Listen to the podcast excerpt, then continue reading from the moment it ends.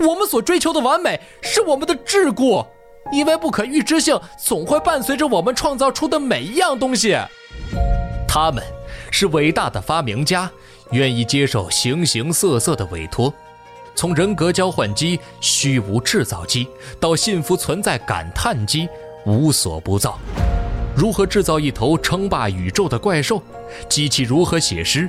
当科技发展到顶点，人类该高兴吗？宇宙是否拥有存在的目的？龙真的不存在吗？他们一起面对宇宙中这些无解的难题，还要为谁是更强的发明家争得你死我活。他们是特鲁勒和克拉帕乌丘斯，是闻名全宇宙的机器人大师。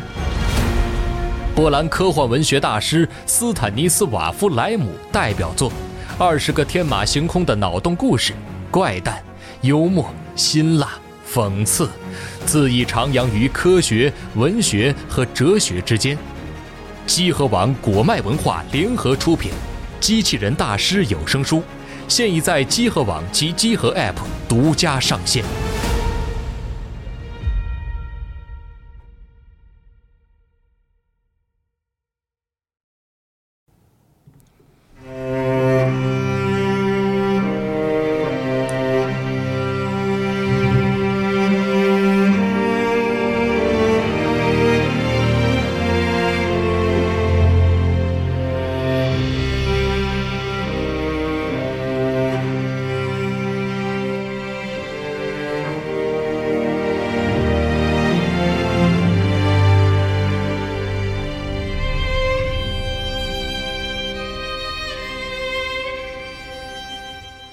大家好，欢迎收听新一期的《加州 Story》电台节目，我是主持人大家。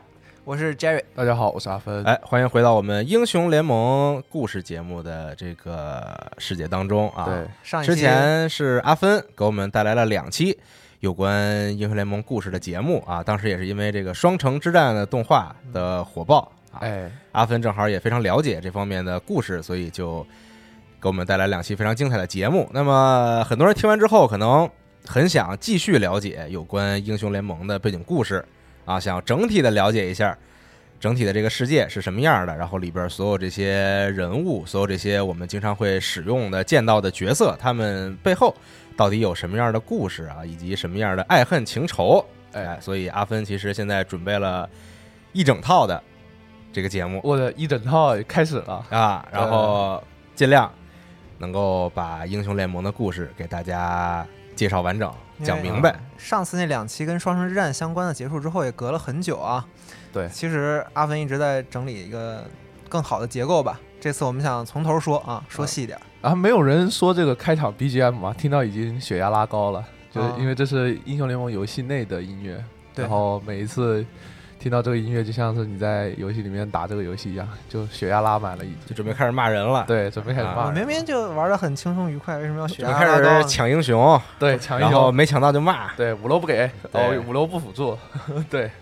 哦，我们就今天继续讲这个英雄联盟符文之地的故事。嗯，呃，之前我们有讨论过关于怎么样去把这个故事紧张尽尽量介绍完整嘛，然后我们就想了一个时间线的办法，就是按照一个符文之地从过去到现在的历史，把它给讲清楚。嗯，呃，其实这个工作其实以前已经有人做过了，嗯所以我大概看了一下他们的，然后我自己再整理了自己的这一套，然后我们从如其实我觉得我们不是完全的时间线，就是对，不是完全的嗯时间线，大概还是会和地区的一起相关联起来。对，所以，所以今天呢，我们主要会讲在这个符文之地诞生伊始的故事，以及上古时期的一些故事。而嗯这一部分的故事，主要会和在符文之地南部的树瑞玛大陆，就也就是巨神峰树瑞玛帝国有关。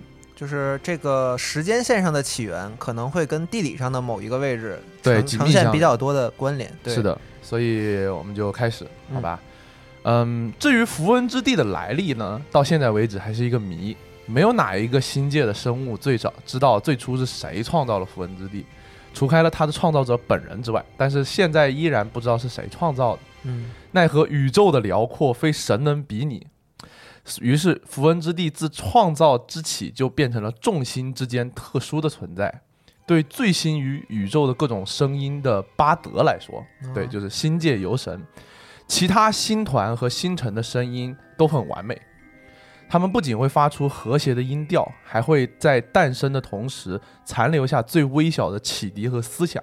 这些后来构成基本音节的能量威力被称为木灵，嗯而木灵会被它吸引，会围绕在巴德的身边，见证他用最完美的和弦在宇宙中添加自己的创作。嗯，这个木灵就是巴德相关的一个技能的设定啊。是的，是他的被动，嗯，然后他会在游戏里面通过收集木灵来增强自己的技能效果。木灵主要也就跟巴德这一个英雄相关。对，是的，嗯啊、木灵其实就是音符嘛。嗯对然后，但是这种和谐的音调，直到巴德意识到符文之地的存在为止，在宇宙中经过一段无法衡量的幕间时间衡量的幕间休息之后，一种湿邪的趋势混进了乐音。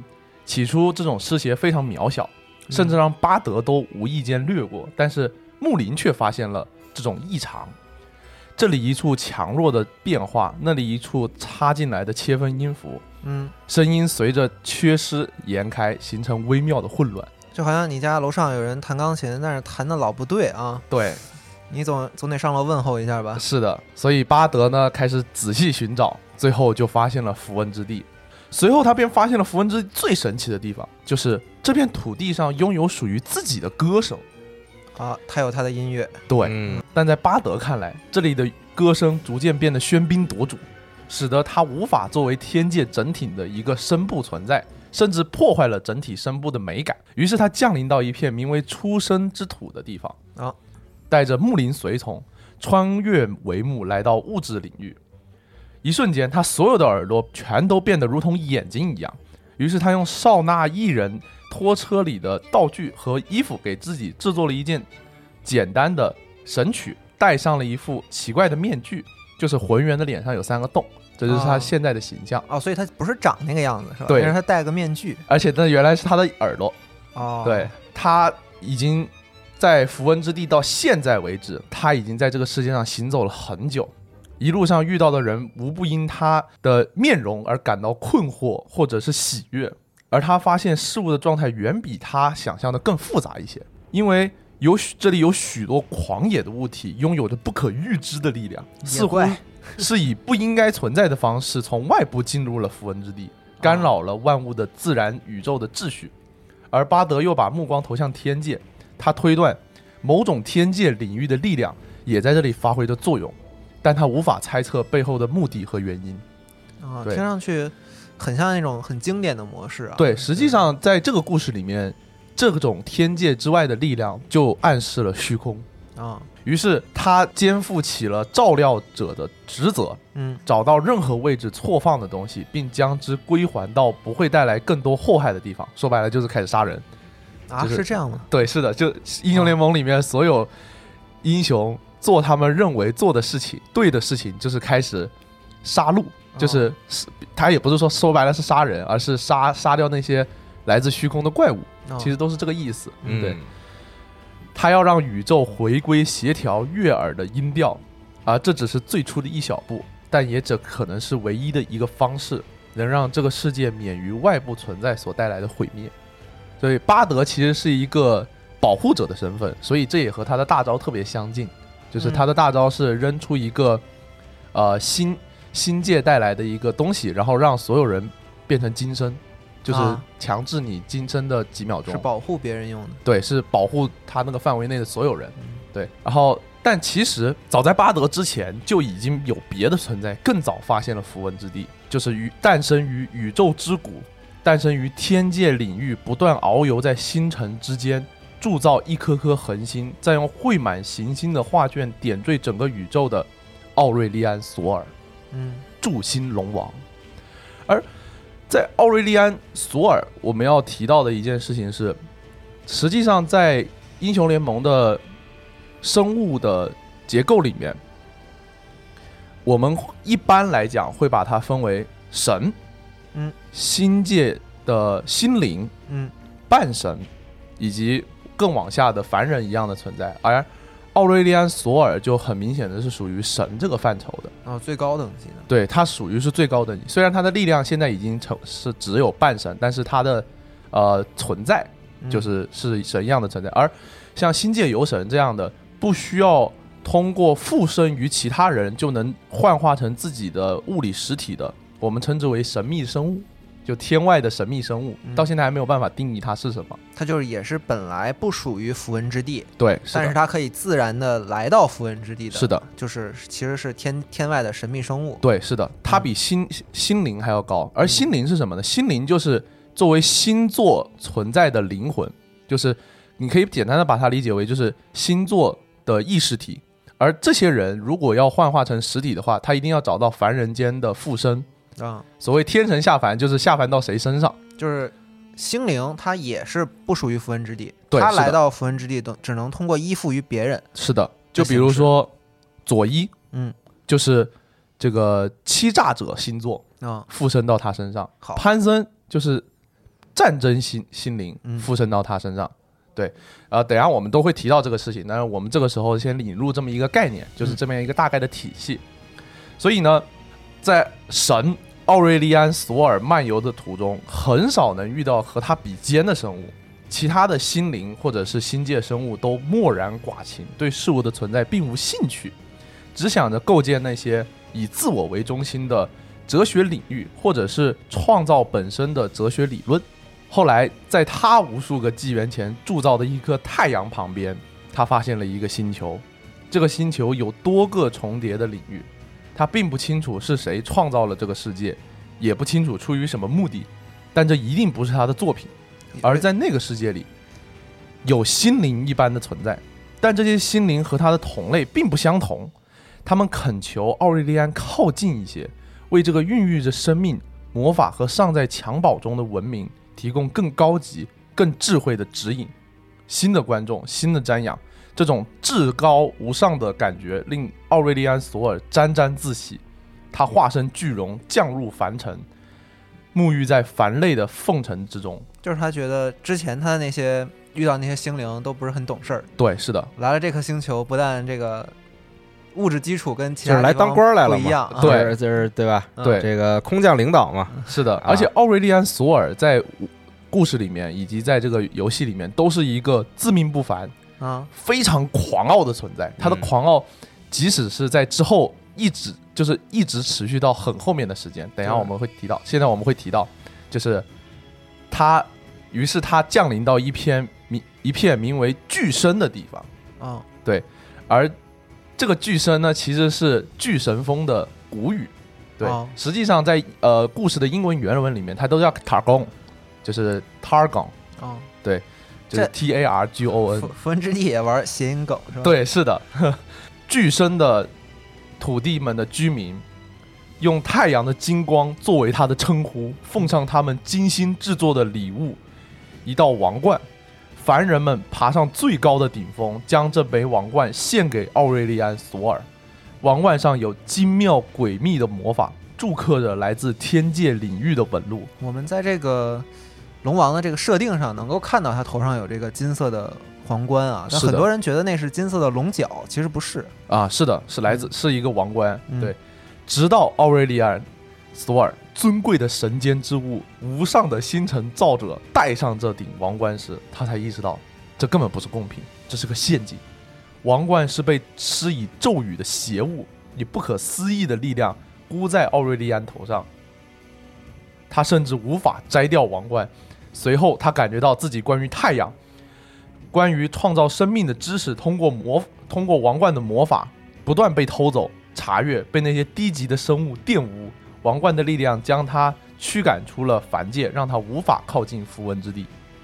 哦他只能眼睁睁地看着那些狡诈的心灵自封为巨神，统治整片大陆，差遣凡人建造巨大的金光圆盘。金光圆盘会通过魔法抽取奥瑞利安的力量，创造出不朽的天神战士。他看出来他们在为迎接某一场尚未发生的战争做准备。嗯，嗯，这个时候其实就已经和舒瑞玛帝国的太阳圆盘结在一起了。听上去这个事儿忽然就变得很大了啊！对，是的，啊，那他这个王冠的力量其实是被传送给了当时就是吸引他来这个符文之地的精灵们，是吧？是的，在他之前就已经有某一个心灵想要窃取他的力量，嗯而这个心灵为了窃取他的力量，去帮助符文之地的人去研究这个魔法，哦而凡人们就用这个魔法，并且将奥瑞利安·索尔引诱过来，然后用这个魔法禁锢住了诸行龙王。嗯，其实是可能有其他心灵想害这个索尔，然后凡人呢，呃，学习了这些技术也是为了他们一场尚未发生的战争做准备。是的，于是之后在后来的某一天，符文之地所熟知的第二次虚空入侵爆发了。这注意一下，这里说的是第二次虚空入侵爆发。嗯，第一次虚空入侵爆发在哪里呢？其实，在弗雷尔卓德，那是另外的一个故事。嗯，就是在瓦洛兰大陆的北方。嗯，对，之后我们会讲到，因为这一期我们主要讲的是上古时期延续下来的树瑞玛和巨对巨神峰的故事。嗯，那么这里要注意一下，就是第二次虚空爆发的地点就处于目前巨神峰峰脚的脚底下，也就是现在拉库尔部族的所在地。他们全部都相信巨神心灵的力量，啊，也就是这帮人就是信星座。没事儿就爬山，啊，想要对信星座，嗯然后想要爬到巨神峰峰顶上，因为传他们之间流传的传说呢，就是爬上巨神峰峰顶，你就可以成为心灵。哦，对所以就是拉库尔部族，也是雷欧娜和戴安娜的故乡，他们就是拉库尔族人。哦。佐伊也是拉库尔族人，哦。然后潘森也是，对。哦，那还都。就是基本上心灵自从巨神峰峰顶继承了力量的心灵都是拉库尔族的。哦。对，那么第二次虚空爆发的时候，虚空的裂缝突然被撕开，无数的虚空生物从中冲出，一时间生灵涂炭，大地猛士。而为了拯救苍生大地，时任时任潘森的战争心灵驱动魔力。对，是的，这里有一个，这里有一个必须要注意的点，就是这个战争心灵并不是我们现在游戏里面玩的那个英雄，而是前任。啊，而这个战争心灵名字就叫潘森，哦潘森是战争心灵在这个战争星座本身的名字。对，后来的战争心灵，也就是我们现在在游戏里面玩到的战争心灵，名字叫阿特瑞斯，我们马上会提到。潘森实际上是一个职称，潘森实际上是战争星座的名字，嗯，对，是心灵的名字。是心灵的名字，对，而不是他本身的原来的名字。嗯，所以时任潘森的这个战争心灵呢，是一个女孩儿，她为了保护巨神峰峰脚下的拉库尔部族不受到毁灭，所以驱动心灵的魔力，召唤了王冠，把天奥瑞利安·索尔从天界又给遇了回来。啊对，然后在奥瑞利安·索尔的视角当中，他是这样描述这一代潘森的：这位举世无双的战士，挥舞着新彩宝石制成的长矛，独自站在一处小小的山峰顶端。他透过面上的盔甲凝视着我，就像是一枚强自伪装成闪电的火星。一条粗硕的褐色发辫从他的肩上滑至前胸，落在金色的胸甲上。他的身躯生着雀斑，皮肤苍白，他的眼睛是脸上唯一一处没有被头盔覆盖的东西，迸射出血红的光芒。他称自己为潘森，名身为巨神战役的化身。他并非这个世界上第一个背负詹潘森头衔的战士，当然也不会是最后一个。感觉龙王对这这一任潘森的评价还是挺高的。是的，嗯，非常高。我还挺好奇，这个龙王这个话是跟谁说的？就是谁负责记录的这段儿 这段对话？哎，这个这个待会儿会都会解，这啊个待会儿都会解释，像是那种酒吧里，我当年啊，对，哎，对，待会儿待待会儿都会解释嗯是谁呢？啊，我们先说这个第一次这个潘森吧这个人吧，就是我们也刚刚提到了她是女性嘛，然后之后我们看到的呃心灵也都一定是在宇宙间的星座找到符文大地上凡人的宿主，而结合转化的角色潘森、塔里克、佐伊，实际上都是心灵。嗯，对但是索拉卡、巴德、奥瑞利安他们都本身可以就具有实体，嗯所以他们就是比心灵更高一等级的存在。好，对，话说回来啊，这一代潘森通过自己手中的魔力与王冠连接，拖动奴役奥瑞利安的锁链，结果因为力气过大，导致潘森的身体直接失去了平衡。嗯，往巨神峰峰顶坠落而去，就是拉过了，你知道吗？啊就力气太大了。潘森的吼叫通过心破王冠，就这个王冠的名字，嗯，穿过他的脑海，穿进他的脑海，轰然作响。龙，奥瑞利安对这个称呼很是不屑，因为潘森竟然将他形容为一条带着翅膀的可怜虫，喷吐着橘黄色的火焰，能点着一棵树就已经是奇迹。啊，因为这个游戏中祝星龙王的设计，实际上形体上更接近东方神龙啊。啊，是的，嗯，很长一段时间，我们都说拳头要为中国设计一个东方神龙的英雄。是的，封上他们的大门，潘森命令道：“那里弥漫着瘴气，也是奥瑞利安很早在很远的地方便闻到的恶臭的来源。”嗯，奥瑞利安索尔对这样的命令极其不满，他感觉到潘森就是把他当成了绳子上拴着的一条狗，啊，于是他没有理睬潘森的命令。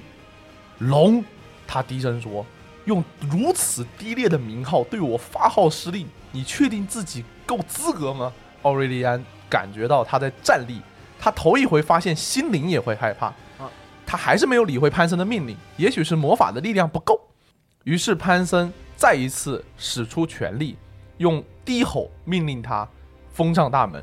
这一次，古老的妖术重新凌驾于奥瑞利安的妖术之上。他被迫将注意力转向山谷中的凹地，那里曾经是一片苍翠，现在却弥漫着虚空的恶臭气息，恐怖的生物撕裂现实的天穹，裹挟着无穷的能量潮汐抓破屏障，喷涌而来。嗯，虚空生物们注意到了奥瑞利安，他们向他冲来，想要吞噬这条上古龙王。多么可悲！奥瑞利安想，他脑海深处构建起光芒红烈的熔炉，那是他在束缚前被点燃的星河。他投出星河之火所制的长枪，将恶兽们化作飞灰，将他们送回永寂之中。但令奥瑞利安惊讶的是，尽管这些怪物的残肢如雨般落下，但他们却没有彻底湮灭。嗯，随即他明白了一件事情：这些不属于这个宇宙的生物，并不符合这个宇宙运行的真理。正当他以为一切就这样结束的时候，虚空开始发生了变化，裂缝再次出现，浮在了巨神峰上空的半空中，开始不断和现实空间交织，扭曲他所触及的一切。天空中出现了一道虚空裂缝。是的，这一次解几乎就是等于又给现实开了个眼儿。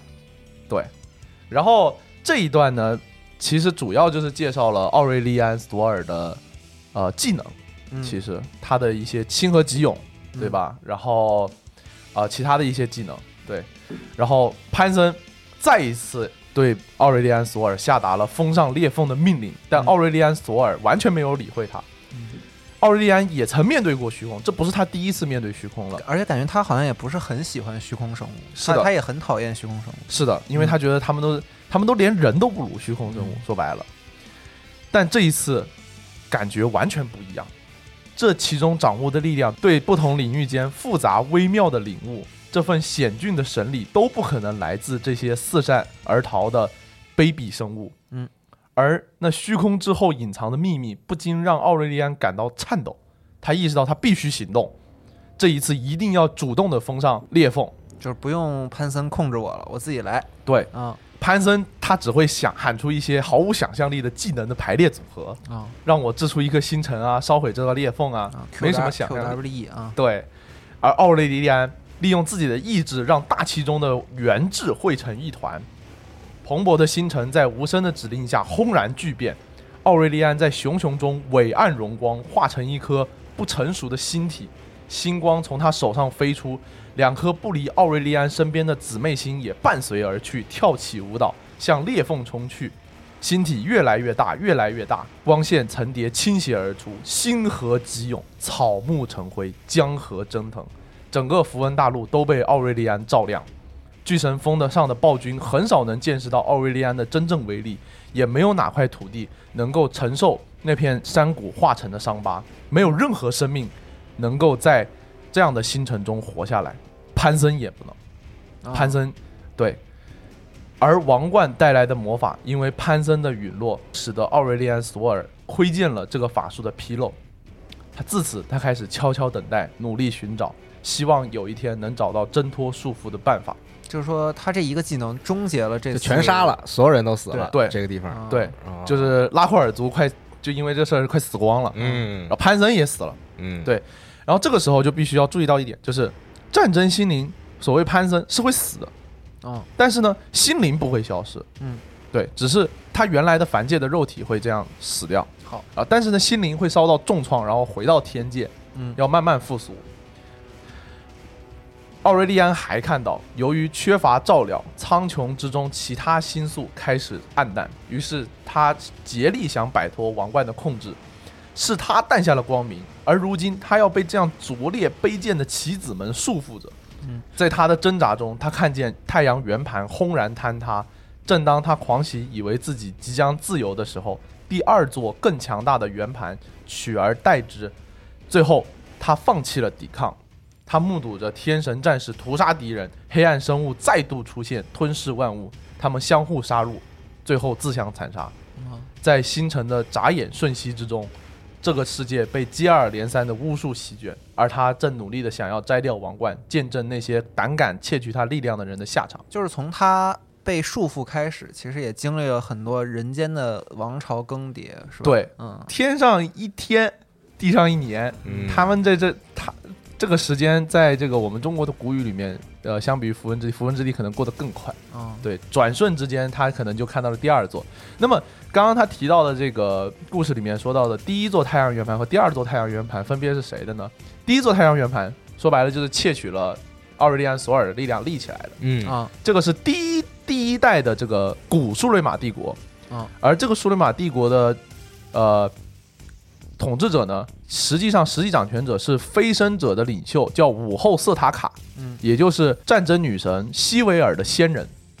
哦，对第一任的飞升者就叫瑟塔卡，但是这瑟塔卡是没有出现在英雄联盟的，对，没有，它是一个背景故事中的人物，他只是背景在只在背景故事里面出现，然后他是西维尔的直系的先祖，哦。对。然后。第一座太阳圆盘为什么倒塌？是因为阿兹尔的飞升仪式遭到了泽拉斯的阴谋篡夺，嗯导致这个虚空的力量再度爆发，嗯然后第一座太阳圆盘倒塌了。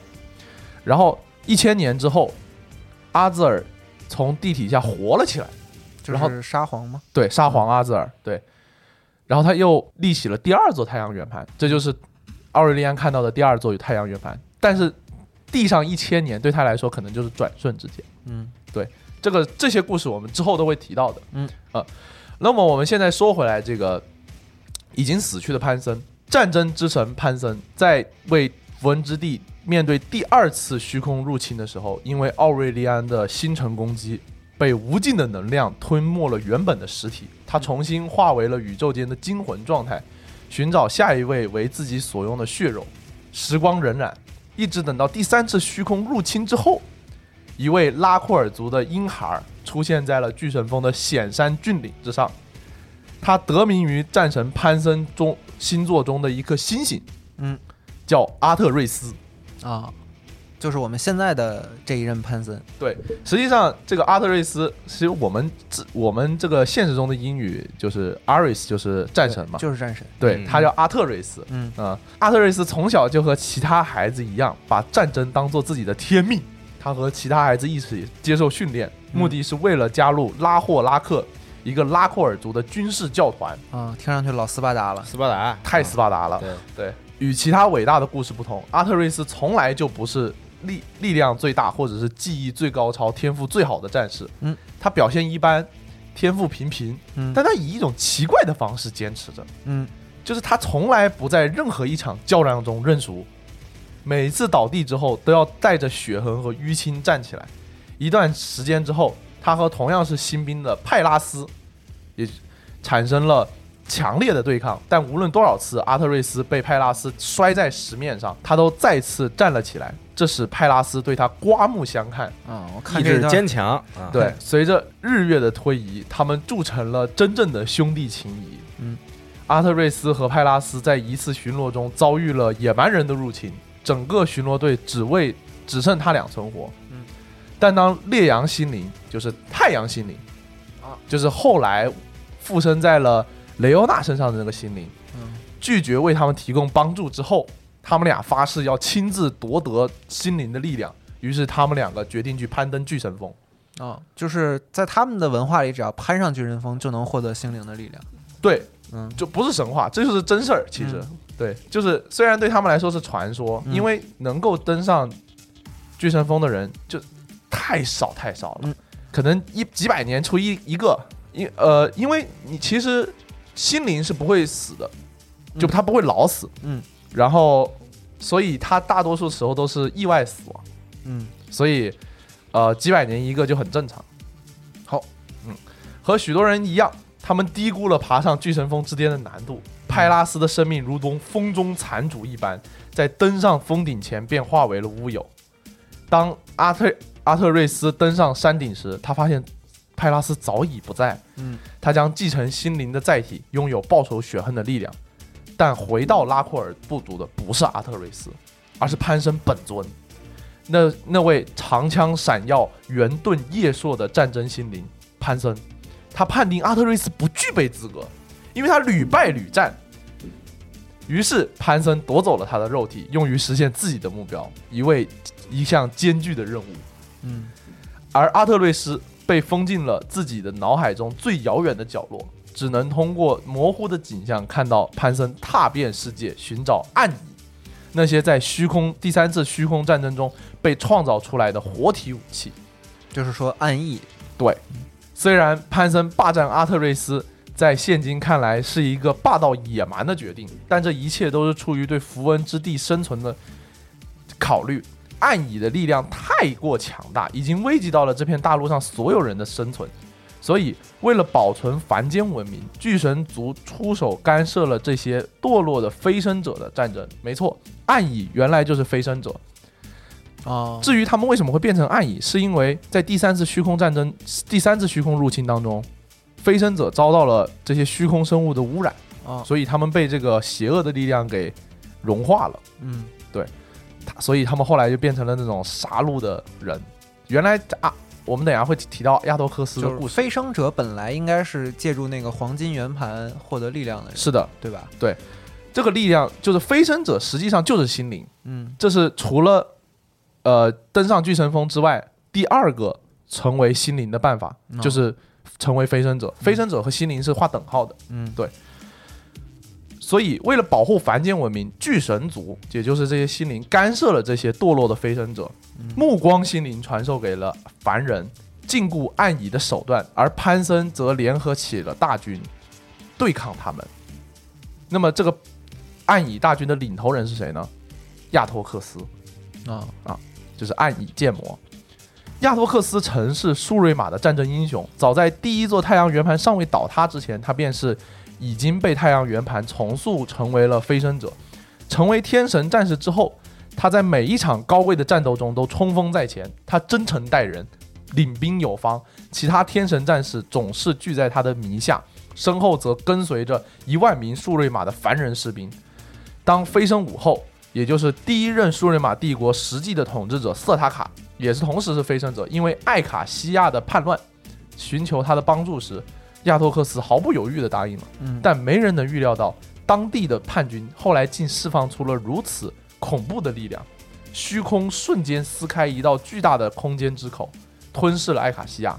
这个空间之口其实就是虚空，随后便开始毁灭一切所遭遇的生灵。经过多年的战争，亚托克斯终于率领同胞遏制住了虚空狂乱的扩张，并将最大的裂口重新封了起来。所以现在想想看，奥瑞利安所有的力量真的强大，他一瞬间就可以把那个虚空给封起来。嗯但是，像天神者心灵们，嗯说白了就是心灵们要通过多年的战争，然后还要通过强大的力量，才可能把那个裂口给封起来。但是活下来的飞升者却被敌人永远的改变了。那些活下来的飞升者自称太阳的血脉，逐渐开始变得贪于力量。啊随着第一次数瑞玛帝国的毁灭，亚托克斯开始为了地盘和力量，开始和太阳血脉争斗。最终，这种争斗演化成了一场战争，就是暗影战争。虚空并没有毁灭世界，但自相残杀的他们毁灭了自己的家园。感觉这就是龙王在旁看到的，就是众多更迭中的一次。是的，嗯。最后存活下来的亚托克斯和他的追随者们被凡人取之以灭称，称为暗蚁。嗯，潘森联合起来的大军和暗影在巨神峰不远处爆发了战斗。那场战斗从地打到天，横扫下方的人类大军，最后不可能的事情发生了。嗯，亚托克斯的弑神之刃刺入了潘森的胸膛，在天空中的战争星座上刻下一道剑痕，战争心灵又死去了，逐渐消散。潘森的躯体，也就是阿特瑞斯的躯体，逐渐冷去。可隐藏在躯体中的阿特瑞斯，那个被潘森判为弱小的人，再次苏醒。他发现自己的身体被亚托克斯的剑刃贯穿，心灵的力量正在衰退，而他则抽了一口气，往亚托克斯的脸上吐了一口痰。亚托克斯冷笑了一下，把阿特瑞斯留在原地等死。但阿特瑞斯活了下来。啊，哎，这肯定不会死嘛，他是英雄啊，对吧？呃，饱尝一生的失败之后，他求生的意志以及遭到背叛的愤怒，已经足够延缓他的死亡。纵使战神本尊已被夺走性命，阿特瑞斯被派拉斯的遗孀伊乌拉救下，在他的家中养伤。在那里，阿特瑞斯突然明白，终其一生，他都在仰望星空，却从未心思考星空下的世界。凡人不同于天神的地方，在于凡人之所以战斗，是因为他们别无选择，嗯因为他们知道死亡始终在等待。啊，就是他们是要比这个天神更了解生命的价值。是的，就是天神为了战斗，是因为他们想要更多的权利，他们想要更多的东西。嗯，而凡人之所以战斗，是因为他们如果不战斗的话，他们会死。的确如此，野蛮人入侵现在就在威胁着拉库尔北边的定居点，其中也包括伊乌拉的农场。虽然阿特瑞斯的伤还要几个月才能养好，但他依然决定亲自终结这场战斗。他带着心灵留下的暗淡武器出发了。但当他抵达的时候，他发现那里一片惨叫，弥漫着一股浓重的血腥味。阿特瑞斯随即明白，亚托克斯已经来了。阿特瑞斯意识到，将这群野蛮人驱赶到巨神峰附近的亚，也正是亚托克斯。虽然他们彼此之间是仇敌，但他们和拉库尔族人别无二致。他们都是被夹在两个更庞大的力量间，饱受摧残的凡人。阿特瑞斯对暗影和心灵抱有同样的愤恨，他们都是问题本身。阿特瑞斯站在了野蛮人与亚托克斯之间，亚托克斯认出了那块伤疤累累的盾牌和那柄长枪，于是开始冷嘲热讽。潘森的力量已经消散，何来希望？阿特瑞斯在亚托克斯的攻击下双膝跪地，但当阿特瑞斯听到人们的喊叫时，他的意志突然点燃了心灵的长枪，随之随着一记奋力的飞跃，他一击斩下了亚托克斯持剑的手臂，嗯，剑和暗影都倒在了地上，只有阿特瑞斯毅然挺立。他看到自己同名的那颗星星在天空中重新亮起，焕发生机。虽然阿特瑞斯经常还会挂念想要回到伊乌拉的农场，但他那天许下誓言，要对抗心灵、飞升者、恶魔以及任何力量过分强大的存在，因为他们只会破坏。他抛弃了自己的原名，成为了新的潘森。啊，心灵的武器如今灌注了新的战斗意志，唯有直面死亡时，方可熊熊燃烧。潘森的神性已经离去，阿特瑞斯在凡人中重生。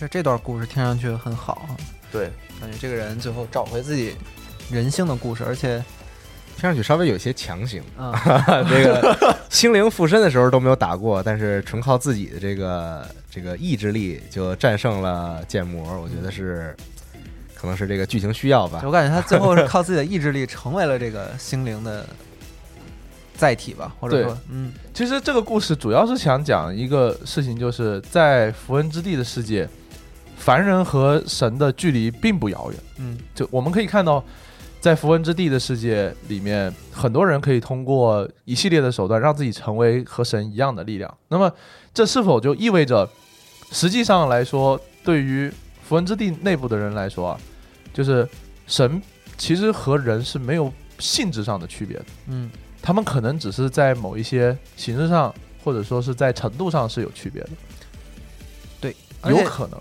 有可能，而且这段故事听上去又暗合了这个游戏真实情况的一些事儿，因为我们知道嗯，潘森这个英雄是经历过一次重做的是的，啊，本来他那个英雄之前的外外貌形象可能更接近于一个斯巴达，对，他就是斯巴达，而且眼睛也是确实是红的，就像他上一任一样。是的。嗯，但是这次重做完之后，确实感觉就是，哦，你说的很有道理。嗯那说不定他重做就是因为对，就是而且重做之后，我们能看到他胸口多了那个疤。对。之前之前的潘森胸口是有一块护心甲，嗯对不知道大家有没有印象？一个圆的，是有护心甲，现在网上也可以搜到那个潘森重做之前的那个图片，对，可能确实是这个故事就是在告诉我们潘森经历过一次重做，对，呃因为阿克阿卡丽重做的时候也是讲了一个这样的故事，是。就是阿卡丽原来是离群之刺的老板，哦不嗯。不是，阿卡丽原来是暗影之拳的首领嘛，后来他退离开了。对，就是重做了，他就是故事里面就新加了他离开的情节。但是用这种情节来就是阐述这个重做的故事，还是很很有水平啊，我觉得。啊，我觉得是一个方式，嗯对，而且我很喜欢这个故事的点在于，他在告诉我凡人是可以对抗神的，嗯，即便他这个故事可能在纳迪亚老师就是说剧情确实看上去有点勉强，嗯，但是这样勉强的剧情在这个撸啊撸里已经太多。我是觉得可能因为英雄联盟故事不是一开始就全写好了，对，啊对它是慢慢的补充，嗯，对。然后后边有一些英雄重做这些，他都要再重新写故事。是。对，是的。啊。其实他我们也会看到有些时候英雄联盟故事里面很多东西语焉不详，嗯，对吧，并不详细，但是呢，他可能也是为了之后讲故事留下空间，对。然后我们就继续讲，在潘森离去之后，亚托克斯被囚禁在了他自己的武器当中，他当时输了嘛。那么囚禁他的人是谁呢？是目光心灵。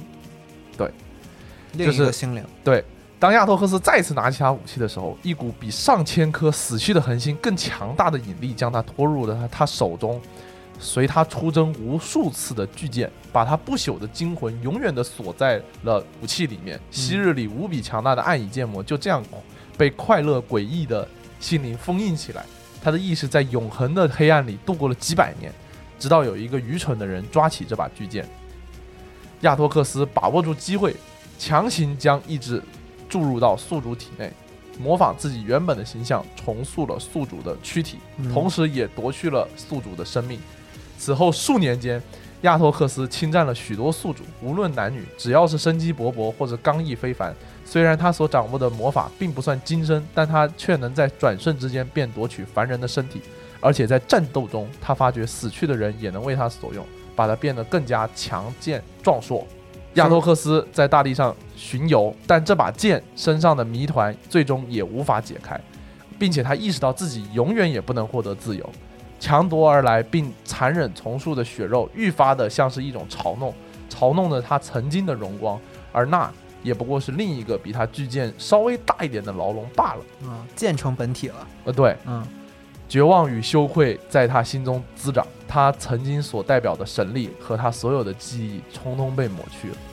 就是亚托克斯也是一个被重做了的英雄哦对，所以也会有这么一段他被囚禁起来，然后几百年动不了的那个剧情，嗯。然后回头一看，自己已经被永远的改变了，对，然后就是类似于重做，可能都会有这样的重生，并且嗯。这一段其实很符合，呃，也也很符合这个暗影的这或者说是暗影飞升者和心灵的一样设定啊，就是可以附身在别人身上。哦，他虽然不懂魔法，但是他已经获得了心灵的力量，那么他就可以通过附体这件事情，将自己的意识转移到一个新的肉体上去啊、并且现在他已经化成了那把剑，嗯，所以这样的一种附身就更容易了，啊因为这把剑就成了一个附身的媒介。对，是的，不公的命运让他出离愤怒了，而他最终想到的办法，完全是一个囚犯刻骨的绝望。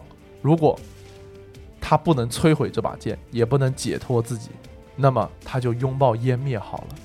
现在亚托克斯怀抱着这颗无情的决心，沿途散布战争和死亡，他心中只剩下一个盲目的期望。嗯，如果他可以把一切的造物拖进一场最终的末日之战，一切都会因此毁灭，那么也许他和这把剑也永远的不复存在。啊，毁灭吧，赶紧。嗯，嗯对，然后所以他的大招叫大灭，啊，对呃，然后也之前那个大灭是他死了之后，如果他在开大期间死了之后他会复活，嗯但现在不是了嘛，就是太强了。后来亚托克斯为了让寻寻找让自己重回飞升的办法，一直巡游大地，可他一直一无所获。在巡游的过程中，他甚至来到了弗雷尔卓德，把泰达米尔的氏族给杀光了。有蛮王的氏族。是的，嗯。后来泰达米尔为了增强自己的力量而复仇，才和战母艾希联姻啊。当然这是之后的故事。而现在我们要提到的巨神峰的故事，还有一个不得不说的人物，嗯。也是之前把前几个这样的英雄啊串起来的一个人啊，叫做目光心灵。啊对。确实之前几次听到了这个词啊，啊，在游戏中呢，目光心灵的当前的宿主叫佐伊，他在英文里面的称号叫做 The Aspect of Twilight，但中文实际上是直译，就是目光的星星嘛。嗯啊，但实际上我们在前面说的就可以知道，就是每一个心灵呢都会对应宇宙中的一个星座，有一个啊战争心灵就是战争星座，而目光心灵的星座叫做 Trickster，啊，直译呢，直译叫骗子。对啊，对，然后呃但是翻译成星座呢，就叫欺诈者星座。所以，如果在游戏里遇到了剑魔面对佐伊对线的情况的时候呢，嗯，他们有他就会触发一个彩蛋，就是他亚托克斯就说：“我知道是你干的，欺诈者。”就是 I know it was you, trickster。他们囚禁我的工具是你给的，啊，来，让我杀你一千遍也不够。对，另外另外提一句啊，就是亚托克斯在游戏里面堪称话痨，就是他他有他基本上是拥有的最多和其他英雄有互动的这个角色，啊所以网上不是经常也经常有那个亚托克斯语音混剪嘛？啊，是吗？对，那佳然小姐什么那个，我想好想当你的狗啊，那个啊，是吗？哦不知道，这个又不能剪进去，哦，对不起，我不知道。毕竟他自己被自己的封剑封剑封印了那么多年嘛。嗯前面前文我们也提到过，人类囚禁住暗影剑魔的办法呢，就是暮光心灵给的。啊，看上去目光心灵是一个心怀善良、拥有计谋的生物啊，但实际上并不是。他喜欢在新界中到处游历，根据自己的理解来做一些让自己感到开心的事情。嗯大多数时候呢，他都在好心办坏事。他总是站在自己愉悦自己的角度上，没有任何坏心眼的出发点上，干做一些丧尽天良的事儿。而而当目光心灵最终传承给佐伊之后，这种趋向就更加明显。嗯佐伊获得星界力量的方法一反常规，他从未在希望渺茫的绝境之中取得伟大的胜利，像阿特瑞斯，嗯也从来没有挑战命运的试炼，登上巨神峰之巅。嗯就啊，对，就就像阿特瑞斯，或者是呃，像塔里克一样，对吧？其实她就是一个普通的小姑娘，看上去和拉库尔族其他小女孩没有任何区别。虽然在老师的评价中，佐伊是一个想象力极其丰富的孩子，但她同时也很任性、懒惰、注意力涣散，还爱搞小动作。有一天，他从文神圣文字的研习课中逃课，啊去寻找一些稍微不那么无聊的东西。就在这个时候，目光心灵注意到了他的存在。在目光心灵的注视下，这个小小女孩一边模仿着学者牧师的怒吼，一边在村落中躲避他们的追赶。经过一个小时的追逐，她被愤怒的教师们围进死角，身后便是悬崖绝壁。就在他们要伸手抓住佐伊时，心灵召唤出六样物品摆在小女孩面前：一袋金币、一把剑、一本已经完成的学习笔记、一张祭拜用的跪垫、一根丝绸编织的绳子，还有一个玩具皮球。这些东西里面有五样都可以让她逃脱或或者化解眼前的不利局面。嗯，而佐伊选择了第六样。他根本就没有考虑逃跑或者争取原谅，而是抓起了玩具皮球，一脚踢到附近的一所房子的墙上，然后唱着歌应和着皮球在满脸严肃的牧师身上跳弹来跳去。心灵的上一个宿主虽然给暗影大战带去了终结，但在面对险境的时候，从未展现过如此放肆的欢愉。佐伊的无忧无虑和充沛的活力让那位心灵大喜过望，他打开了一道微光的传送门，直通巨神峰之巅。送给佐伊的一次见识广大宇宙的机会，他向前，他向后一跃，进入了传送门，立刻与那位心灵融为一体，随后伸出舌头扮了个鬼脸，在瞠目结舌的教师们面前消失了。这次超然神话是独一无二的，啊，而且感觉确实没有什么道理啊。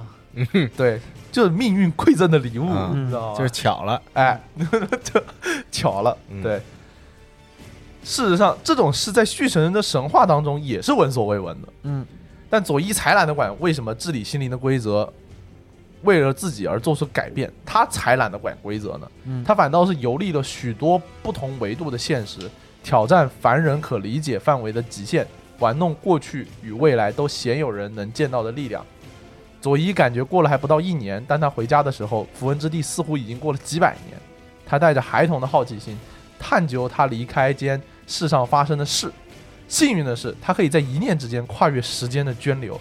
他见证了铠甲大坏蛋莫德凯撒的兴衰起落，吓唬人鬼魂盛会、浮光岛造成的崩解覆灭，以及漂亮石头大战带来的浩劫灾变，以及没意思森林附近新建起来的沉闷国度。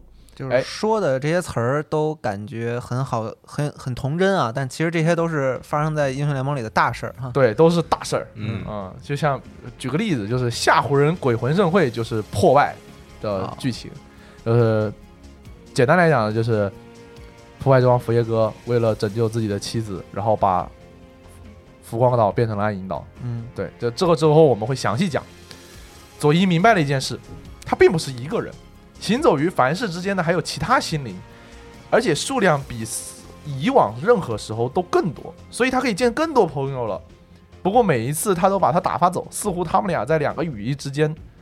不过每次他们都把他打发走，似乎他们在两个领域之间的空间中还要忙别的事情。好奇的佐伊飞向群星，在那里找到了伟大的宇宙巨龙啊接回来了。奥瑞利安·索尔。嗯，对，，这是偶遇的。嗯虽然奥瑞利安·索尔毫不掩饰对他的鄙夷，因为他鄙夷所有心灵，说白了，嗯，但他佐伊总会回条回到这条龙的身边，想要知道他受了什么委屈。从他自吹自吹自擂的指责和浮夸的控诉中，他听出来了，是他的心灵同伴羞辱了他，吸走了他的力量。嗯，对，所以为什么他为什么奥瑞利安·索尔的故事或者他的心境能被记载下来？啊，哎，都要归功于目光心灵。嗯，对，这也解答了为什么那老师一开始的疑问。佐伊把它称作太空狗狗啊，嗯原文就是 space dog。他觉得太空狗狗太可怜了，于是发誓自己要尽自己所能来保护它。佐伊与柱星龙王之间的这种联系，究竟是出于单纯的心血来潮，还是某种占有欲，亦或是他作为宇宙搅局者的职责，谁也没法确定。嗯，对，曾经有一次，他仅仅只是为了参与到一个村庄中青年男女们的游戏中去，就不小心用自己的飞星把所有人炸成了齑粉。嗯，对，就是一对小年轻在打情骂俏，然后他过去，我可以加入你们吗？然后这这帮人看到他开始跑，把所有人炸死了，对对，他就说不要不要跑啊！然后一会儿，然后一会儿这个炸死你们，对没有，他没有想炸死他们，你知道吗？啊就是一帮村庄里面的人都跑出来，拿着那个锄头和斧头，然后说：“啊女巫师，快杀了他！”然后你们在干嘛？然后来玩游戏吧。然后哇，一个飞星乱入，就他那个 Q 技能一打，一个陨石把那个村庄全部炸成了灰。嗯就是这个传记故事呢，被记载在佐伊的这个个人故事的界面上。大家感兴趣的话，可以去英雄联盟的官网上看看，名字叫做《遇见佐伊》。嗯啊，在巨神峰的学识和神话里，心灵的出现通常都是一件喜事儿，但佐伊的出其不意总能让人三思，就连他自己也不知道自己出现预示着什么。唯一确认的事情是，符文之地在一次深刻变化的边缘，这种变化往往代价是混乱、破坏与鲜血。说白了，佐伊其实是一个坏人。嗯，也他不是坏人吧得吧？他就是什么都不懂嘛，他就是混混沌中立吧？他他总是在做坏事儿，嗯但是他人是好人，他从来没有意识到这一点。嗯对，大概是这样。好，这一次呢，我们主要讲的就是呃上古时期的几个英雄联盟的这个故事。嗯，对，然后包括是奥瑞利安·索尔啊、潘森还有暗影，主要大概的按照时间线也跟大家介绍了一下。嗯其实也跟大家简单介绍了一下这里面很多比较重要的概念，比方说心灵啊，对，比方比方说神啊这些东西。对，然后接下去呢，我们都会按照这个时间线来讲，然后接下来就肯定会从呃这个第一次虚空爆发开始说。嗯，对，也就是我们会把目光转向弗雷尔卓德。虚空也是数次出现在了这个今天的对文章里。呃，虚空到底是什么？虚空出现意味着什么？虚空里面出现的这些英雄，它又分别代表了什么样的这个形象？因为我们今天确实也借着龙王的这个视角，看到了很多人类社会的更迭对跟虚空的关系非常巨大。对，是的。呃，虚空的这个这些生物和这个龙王的力量相比呢，又谁更厉害一点呢？对吧？然后包括之后的话，呃，也会继续介绍这个第三次虚空爆发里面发生更多事情，以及之后的数瑞玛帝国的兴衰。嗯，啊，这个都会慢慢跟大家说。今天可能就是我们把这个故事系列重新启动之后，最后这不是叫重新启动，就继续往下讲吧。对，但是但是但是其实这次我们决定从头开始，慢啊对慢慢的有系统的把这件事情讲清楚。是的，嗯嗯，行，那就希望阿芬能够稳定的、尽快的啊，给大家带来之后的故事。对，更多精彩的故事。对尽快。希望大家听完之后，也对这个游戏、对于游戏当中的地点、人物有了更深刻的了解好，啊啊。对，行，那本期的加州 Sorry 电台节目就到这儿，咱们就下期节目再见，拜拜。下期再见。下期再见，拜拜。